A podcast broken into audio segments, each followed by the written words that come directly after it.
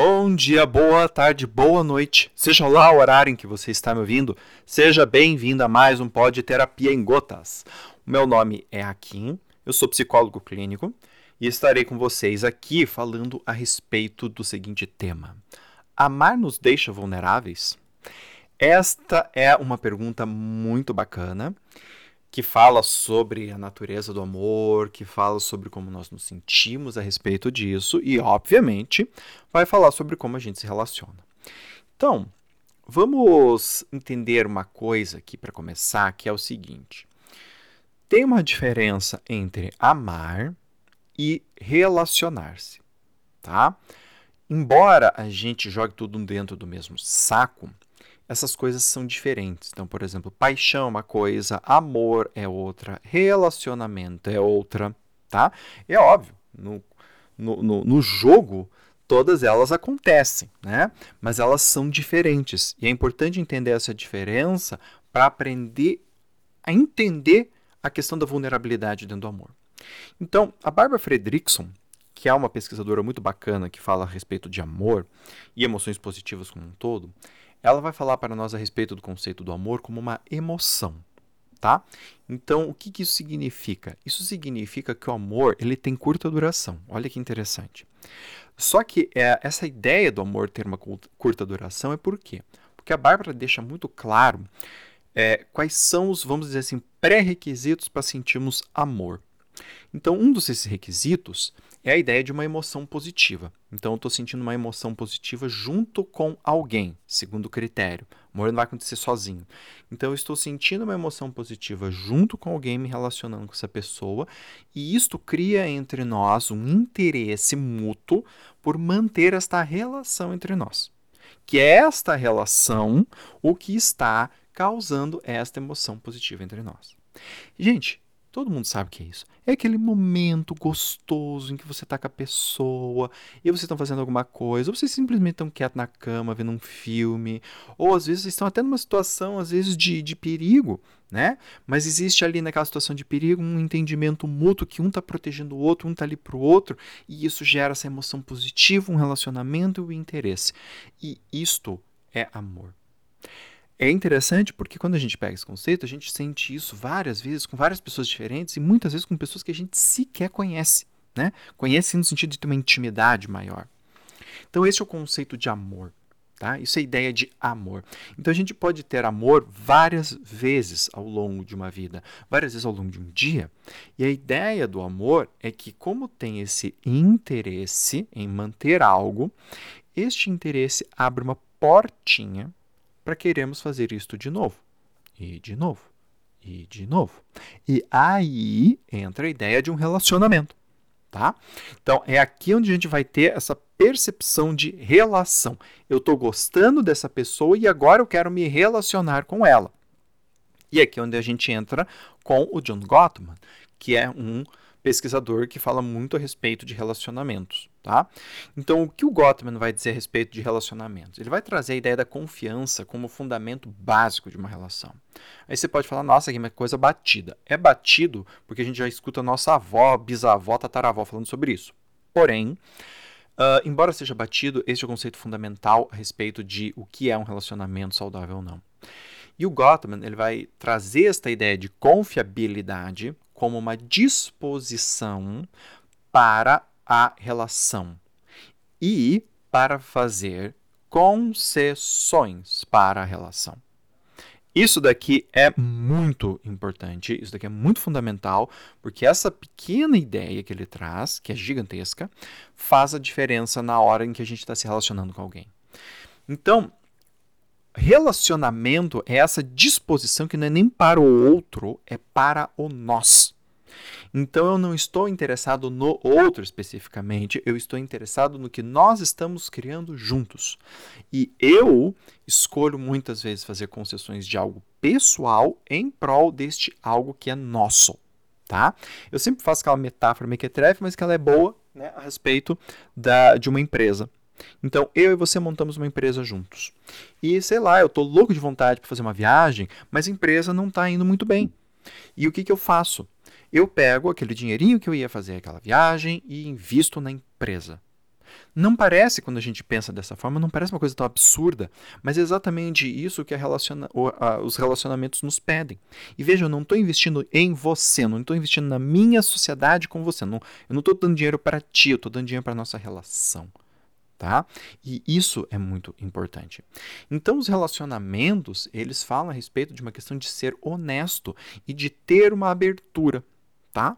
Uh, e aqui é onde a gente vai começar a entrar na ideia da vulnerabilidade. Afinal de contas, quem não é vulnerável? Né? A relação, ela não deixa ninguém vulnerável.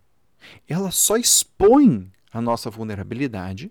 Por quê? Porque a relação tem uma necessidade, que é confiar no outro. Se eu tenho essa necessidade de confiança, eu preciso me abrir e receber. Eu preciso me expor. Eu preciso fazer coisas. Eu preciso deixar de fazer coisas, tá? Que eu iria fazer, por exemplo, se estivesse sozinho. E é exatamente isto o que nos deixa vulneráveis. Só que essa vulnerabilidade a gente pode entender como se fosse um pré-requisito para você se relacionar. Se você está se relacionando e não está de alguma forma vulnerável, é porque você não está sendo 100% honesto, vamos dizer assim, que você não está aberto para a relação e às vezes nem sequer para o outro. Então, amar nos deixa vulneráveis. Amar exatamente não tanto. Agora, relacionar-se sim. E relacionar-se com amor com toda certeza. Porque, como eu falei do conceito de amar, né? Tem que ter uma emoção positiva com alguém, ou seja, o amor não acontece sozinho, e tem que haver um certo interesse nessa pessoa. Então aqui há um grau de vulnerabilidade onde eu estou mostrando meu interesse por você. Eu estou dizendo, sim, eu te quero. Agora, junto com isso, quando eu vou para um relacionamento em que eu me abro para confiar em ti, né, é, e ser confiado por você, para com que nós consigamos montar juntos algo, aqui sim existe muita vulnerabilidade. E é aqui onde muitas pessoas não conseguem, vamos dizer assim, se relacionar. Não é que elas não conseguem se relacionar. Quando elas se sentem vulneráveis, quando elas sentem que elas não estão controlando aquilo que elas estão passando ou não, elas se sentem fracas, elas se sentem ameaçadas. Né? Então, a vulnerabilidade é entendida como uma ameaça aonde eu estou à mercê do outro. E aí o que, que acontece? Quando a pessoa é frustrada, e toda relação tem frustração, eu até costumo dizer que a relação começa na frustração, o que, que acontece? A pessoa acha que está fazendo uma má escolha. Não é que ela está fazendo uma má escolha, é que simplesmente ela está sendo frustrada. Mas ela não dá conta disso, porque ela acredita que se ela fosse forte de verdade, ela não seria frustrada. Né? Só que os relacionamentos é exatamente o contrário disso. Né? O Bauman ele tem uma ideia bem interessante que ele fala que amar é indeterminar o futuro com alguém. E eu acho isso muito bonito nesse sentido de dessa palavra indeterminar o futuro. Porque quando nós estamos sozinhos, nós temos uma ilusão, porque é uma ilusão, de que o nosso futuro está determinado. Sozinho eu sei o que fazer. Né? A gente gosta dessa ilusão porque, vamos dizer assim, a gente acredita que só depende da gente. Aí, quando estamos com outro, Opa, agora o meu futuro depende de algo que está fora de mim. E aí dá um medo, muitas vezes, né? Então essa vulnerabilidade do meu futuro não estar só nas minhas mãos é algo que também é difícil para muitas pessoas. Né? Agora, quando a gente fala de vulnerabilidade, é importante entender que a vulnerabilidade uh, ela precisa ser saudável. O que, que eu tenho visto muito hoje, tá? E, e, quando falamos em vulnerabilidade, grande, a, a, grande pesquisadora hoje é a Brené Brown. Né? E a Brené Brown fala a respeito disso, e eu acho muito bom que ela fala sobre isso, porque ela diz assim: vulnerabilidade não é uma exposição forçada, não é uma exposição programada, não é uma exposição com intenções, ela é apenas vulnerabilidade.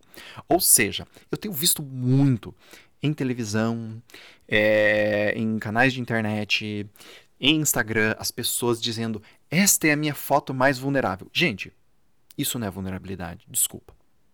Aqui eu estou mostrando a minha vulnerabilidade. Se você está mostrando a tua vulnerabilidade no canal do Instagram, desculpa, você não está sendo vulnerável. A vulnerabilidade não é programada. É muito importante de entender isso. Se você está programando, não é vulnerabilidade. É exatamente o contrário, porque programação significa controle. Controle é o oposto de vulnerabilidade. Vulnerabilidade é ser pego de surpresa. Né? E a própria Benebral fala isso. Se eu tenho uma intenção ao mostrar algo, isso também não é vulnerabilidade, porque vulnerabilidade é exatamente a minha incapacidade de manipular. Então, se eu estou colocando algo com uma intenção, isso também é o oposto de vulnerabilidade. E se essa exposição está sendo forçada, ou seja, se eu estou mostrando algo meu com uma intenção para um público, para gerar um efeito, gente, isso pode ser uma belíssima estratégia de marketing, mas não é vulnerabilidade. Enquanto marketing, isso funciona que é uma beleza. Todo mundo adora uma historinha. Agora, isso não é ser vulnerável. Não confundam as coisas.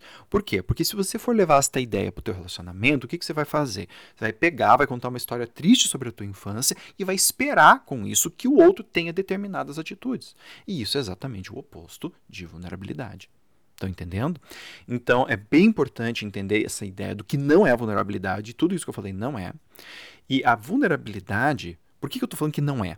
Porque a própria Brené Brown vai trazer essa ideia de vulnerabilidade saudável e um dos requisitos é que a vulnerabilidade saudável exige duas coisas. Uma, confiança e dois, intimidade. Ou seja, ela não diz que ser vulnerável é algo que é importante de fazer com todo mundo.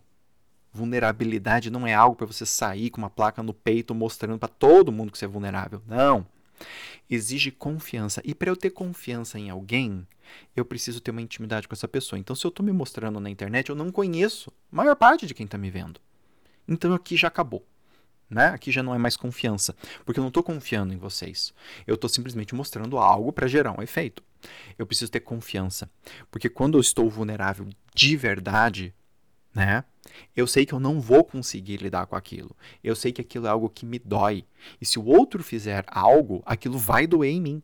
E eu estou aceitando correr este risco de sentir dor. Eu não estou querendo que aquela exposição me cause força. Eu estou mostrando aonde me dói. Eu tô, eu tô chegando para você na minha muralha e dizendo, ó, tá vendo aqui, ó? Aqui é um lugar que se você quiser invadir a cidade, num cerco você pode invadir. Eu estou dividindo isso com você. Mas eu não estou te pedindo nada com isso. Né?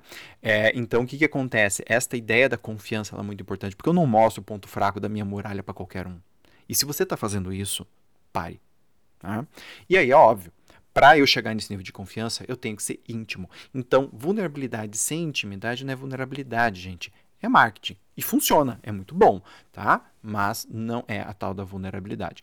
Isso é diferente de quando, por exemplo, as pessoas estão uh, num grupo terapêutico, num grupo de apoio, onde todo mundo está lá para isso. Por quê? Porque aí a gente tem confiança nas pessoas, a gente tem intimidade com essas pessoas, e aí sim se expor para um grupo onde existem essas características, isso também é mostrar vulnerabilidade. Ok? Muito bem, gente. Espero que vocês tenham gostado do pod de hoje. E eu vou dar uma dica de leitura que está lá no meu canal do YouTube, o livro lido, que é O que faz o amor durar, do John Gottman e da Nan Silver. É um livro bem bacana que ajuda a entender um pouco essa diferença entre amor, entre relacionamento, entre confiança, tá? Vocês podem ler os livros da Brené Brown também, tem A Coragem de Ser Imperfeito, se eu não me engano esse é o nome, que fala bastante a respeito da vulnerabilidade. E aqui você vai ter uma ideia interessante a respeito desse, de, de, desse tema, se amar nos deixa vulneráveis, ok? Gente, se você gostou do pod, por favor, dá um joinha, dá um like, me manda uma mensagem para eu saber que estou fazendo um bom trabalho ou para eu saber que está na hora de mudar o rumo do barco. Te convido também a conhecer meu, os, os, outros trabalhos que eu faço, os outros conteúdos, tá? E você vai encontrar tudo isso lá no meu site, no www.aquimneto.com.br. A K I M neto.com.br. Lá você vai encontrar acesso a esses pods, ao meu canal do YouTube, ao meu blog, que tem um monte de coisa escrita, você vai encontrar acesso aos meus dois livros que estão escritos já.